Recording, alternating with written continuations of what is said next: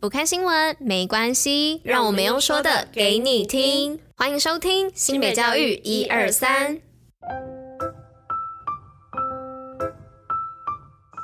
Hello，大家吃饭了吗？我是珍珍，我是拉拉，大家午安，午安。今天是六月二十九号，礼拜四，新北教育一二三的第三百零四集，同时是第三季的第一百一十五集哦。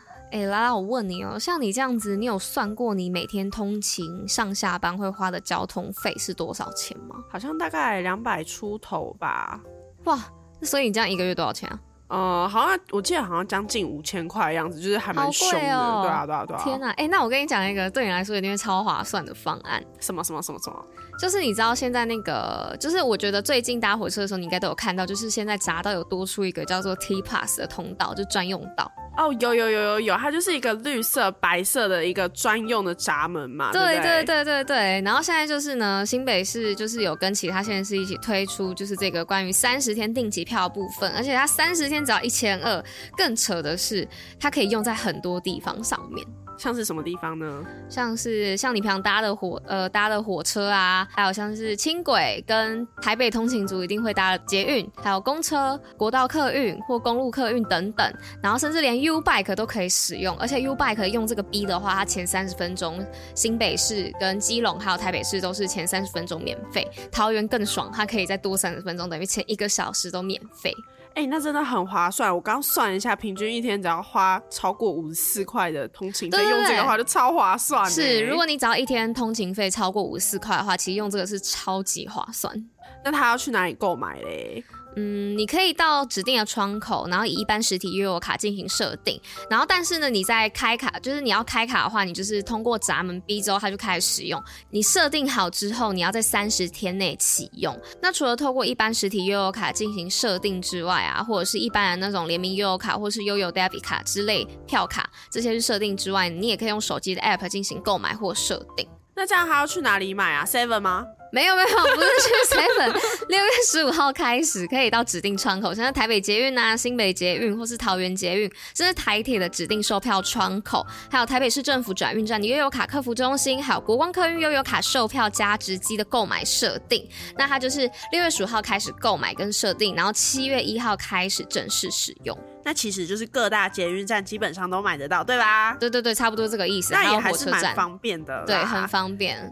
那这样它要怎么启用啊？哦，像我刚前面有提到，就是关于三十天内启用这件事情哦，那就是你购买设定好之后啊，你在第一次通过捷运或是台铁车站的自动收票进站闸门之后，或者像公车啊、国道客运、公路客运或轻轨验票机，它就开始正式使用，就代表就已经设定通过这样子。但是要切记哦，像是一般实体悠游卡的话，要记得在购买当日起的三十天内一定要去启用它。如果你逾期没有使用的话，它就会失败。那刚刚有讲到就是关于悠游卡还有联名卡的部分的话，是六十天内。那如果目前正在使用一千两百八十元的那种定期票，然后七月一号之后才到期的话，要怎么办？嗯，会比较建议还是先继续把它用完啦，因为每一张票卡它只能设定一种定期票，所以会建议说可以持续的使用到到期为止。那民众呢，其实也可以依照需求，然后到到期之后再去改买基北北桃都会通的话，这样子也可以避开一些刚开始的一些热潮的人潮。哎，那它这样一样会有敬老票、爱心票或一些优待票的特殊票种设定吗？嗯，那其实考量敬老跟爱心还有优待卡等等已经依法提供大众运输搭乘优惠啊，所以就没有办法在该票卡设定基北北桃的都会通哦。哦，原来是这样，但不过这样的话听起来是蛮划算的啦。对，真的很划算。对，因为其实我刚刚自己在看那个就是台铁上面的时候，其实我也有点觉得我怕自己就是念错这样子，所以我也是有先到新北学霸上面做一点功课，就是花一点时间小小研究就可以省大大笔的钱喽。没错，你看像拉拉这样一个月将近五千块的通行费，如果他用一千二的话，哇，他可以省一半以上哎，超多的。这样有三千八百块可以拿去吃好吃的。确实啦，还有像有一些如果是骑 U Bike 通勤的人，其实我觉得如果你是骑比较长距离的，也会蛮划算的，或是你有搭捷运的话，也是很划算。U Bike 的话是前三十分钟免费哟。对，所以真的很划，超划，划到不行再划了。好啦，那如果大家有需要的话，就一定要去购买哦，因为真的太划算了。那我们就先进入今天的运动与新闻喽，Go！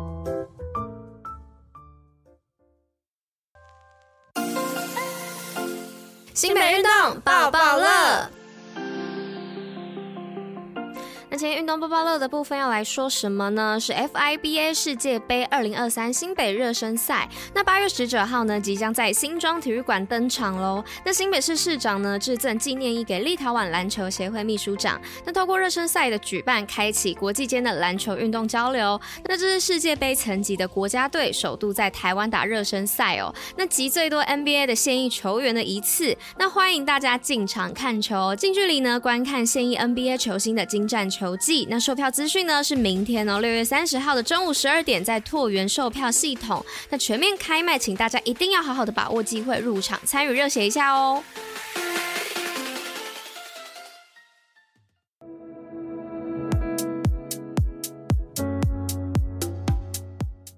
那今天第一则新闻呢，是新北活化教学成果，助学生适性发展。那新北市教育局呢，日前举办一百一十一学年活化教学与多元学习成果发表交流会。那主轴呢为优质教育在新北，新北活化创新意。那教育局局长表示呢，一百一十一学年度总计投入一千五百六十万元，建构学生适性舞台，推动活化教学与多元学习计划，展现各校教育创新特色与翻转教学的成效。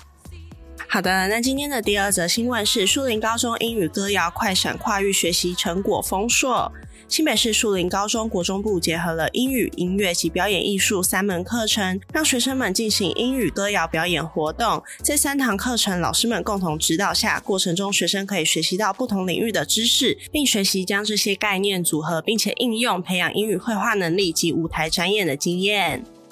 那再来第三则新闻呢？是阅读抢答智慧王锦和高中数位学习 Mix 科技无限大。那新北市政府教育局力推生生用平板政策，结合跨领域教师专业社群融入国中课程，设计新里程碑。那锦和高中呢，长期致力于数位学习的推广，成立云世代教师专业社群、跨域教学共备社群，发展多元的科技融入课程，包括国中部的能源好好玩科技与自然跨领域的弹性课程，以及高中部 AI。人工智慧与虚拟 AR、VR 融入探究与实作课程等等，让完全中学呢以全科技领域视角融入课程教学，创造新风貌。那今天的最后一则新闻是三重高中我自主我探究学生自主学习成果发表分享会。新北市三重高中办理高一及高二的学生自主学习成果发表分享会。这次除了三重高中的同学分享自主学习的成果外，也邀请了三名高中、双溪高中、三重商工、新北高中及金陵女中的同学，共计六校发表学生一同共襄盛举。活动也邀请了文化大学朱建明教授担任讲评。而自主学习是新课纲在高中阶段一项重要的变革，首次在体制教育中打破制式框架，让学生决定学习主题、学习方式和进度，让师生有一起重新学习的机会，让这场自主学习成果发表会成为多元丰富的学习飨宴。